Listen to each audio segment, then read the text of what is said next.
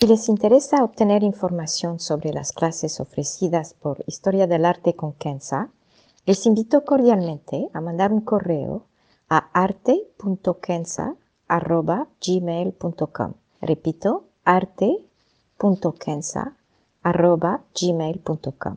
Muchas gracias. Hey, I'm Ryan Reynolds. Recently, I asked Mint Mobile's legal team if big wireless companies are allowed to raise prices due to inflation. They said yes. And then when I asked if raising prices technically violates those onerous two year contracts, they said, What the f are you talking about, you insane Hollywood ass? So to recap, we're cutting the price of Mint Unlimited from $30 a month to just $15 a month. Give it a try at mintmobile.com slash switch. $45 up front for three months plus taxes and fees. Promo rate for new customers for limited time. Unlimited more than 40 gigabytes per month. Slows. Full terms at mintmobile.com.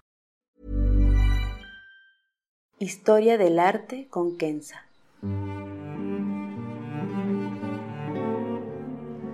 Una serie sobre el arte a través de la historia y las culturas se presentarán obras que trascienden el tiempo por su belleza y por lo que nos cuenta, obras que encienden el asombro. Buenos días. Hoy nos acercaremos al pintor francés Eugène Delacroix a través de su trayectoria para llegar a entender el romanticismo y el orientalismo. Se hará con este bosquejo para una mujer en Argelia que pintó en 1832 y que se encuentra en el Musée Eugène Delacroix en París. Primero, los románticos. El cambio de siglo al siglo XIX marca el fin de la era neoclásica y el principio de la era romántica. Antes, todo el arte y la literatura se centraban en la grandeza de los dioses, los héroes de la antigüedad de Roma y Grecia. Fue el tiempo de las grandes utopías basadas en la razón, la moral, y el honor. Y este anacronismo llegó lentamente, hay que decirlo, a su fin, dejando el espacio a los románticos. El cambio empezó con los poetas como Victor Hugo y su famoso verso Je suis triste et je marche. Estoy triste y camino. Y por supuesto, Lord Byron, el poeta inglés. Se trata de un cambio drástico de sensibilidad. Uno no necesita un héroe de la antigüedad, porque cada uno es su propio héroe. Cabe oír a la música de Beethoven. En la pintura esto tuvo tres consecuencias. Primero, el individualismo del pintor. Ya no tenía que seguir las instrucciones de su maestro a la letra ni la dictadura académica clásica. Dos, por primera vez, el pintor podía salir del estudio para observar el mundo y pintarlo. Cabe citar a Turner y sus maravillas obras, especialmente acuarelas del cielo y del mar. Y tres, los pintores ahora podían pintar sus emociones, lo que lleva a una interpretación individual de la belleza, lejos de los estándares académicos. En suma, la era romántica abrió a la vez el espacio exterior y el espacio interior del artista para poder expresar su sensibilidad. Ahora, Eugène Delacroix. Nació en 1798 y murió en 1863. Es un artista totalmente inmerso en el siglo XIX y se considera de hecho el líder francés de la corriente romántica junto con dos otros pintores. Uno era el famoso Géricault, que murió a la temprana edad de 33 años en 1824. Fue él que pintó el famoso cuadro que definió el romanticismo en la pintura. La balsa de la Medusa, en 1818, que está hoy en el Louvre. Él fue amigo de infancia de Delacroix y estuvieron juntos en el estudio del pintor Guérin, su maestro. El otro pintor destacado del romanticismo francés era Léopold Robert, 1794-1835, no tan famoso, pero que tuvo una influencia considerable para el arte y principalmente la corriente impresionista, unas décadas después. El legado artístico de Delacroix es enorme.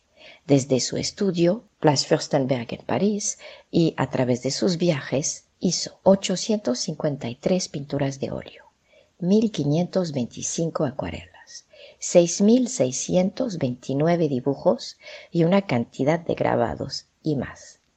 E hizo de todo.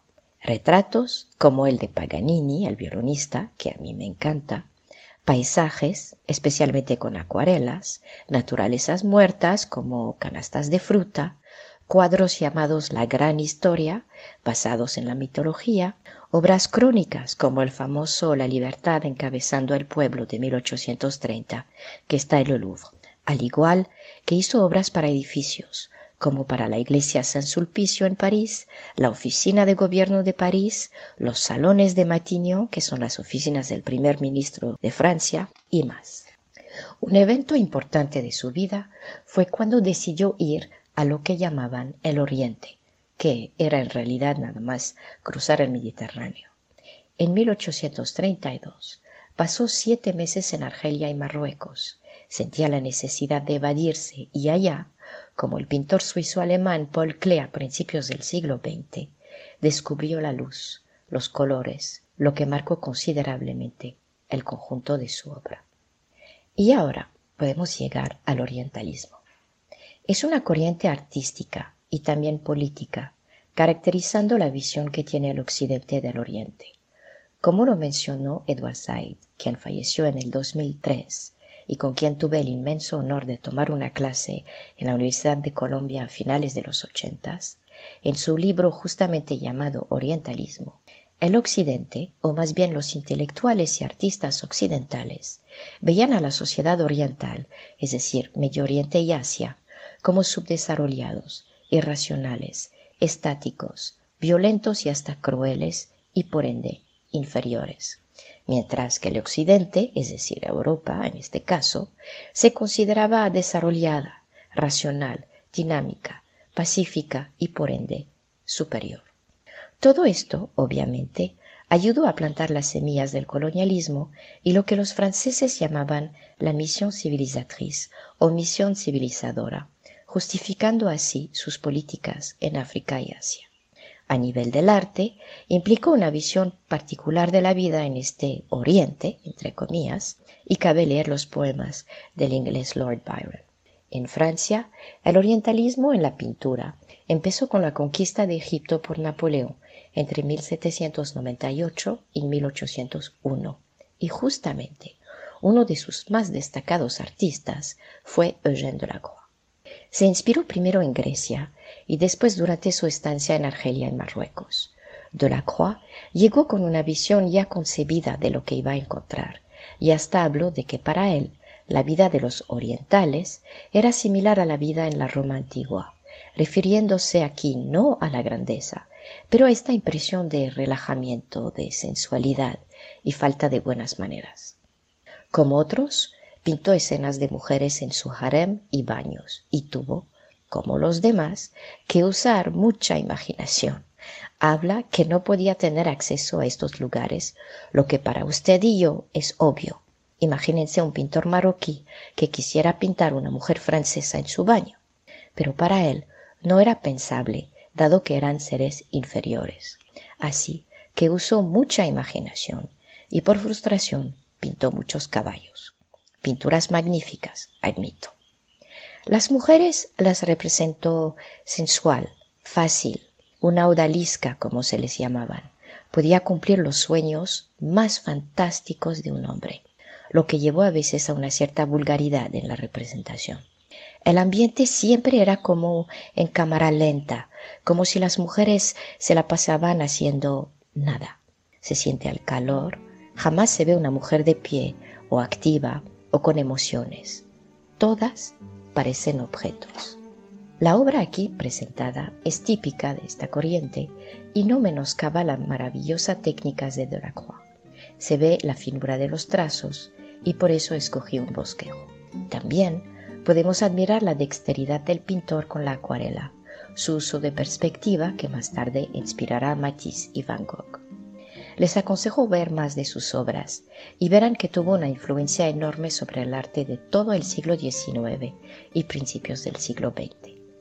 Para concluir, les quiero contar que la gigantesca obra de Delacroix habla de dinamismo, de excelencia y hasta de bravado y sensualidad. Pero él era un hombre taciturno que evitaba lo más posible la compañía humana. Era furtivo, decía el poeta Baudelaire, quien durante el entierro de Delacroix dijo, y cito, Murió a la manera de los gatos, bestias salvajes, que buscan sus madrigueras secretas para resguardar las últimas convulsiones de sus vidas. Merci. Muchas gracias.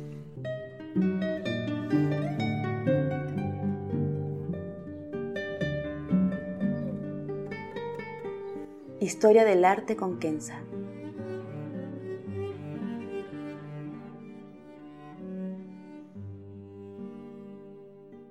Para ver las obras que se presentan en este podcast y a la vez descubrir otras que podrían despertar su asombro, les invito a seguirnos a través de la cuenta Instagram Historia del Arte con Kenza.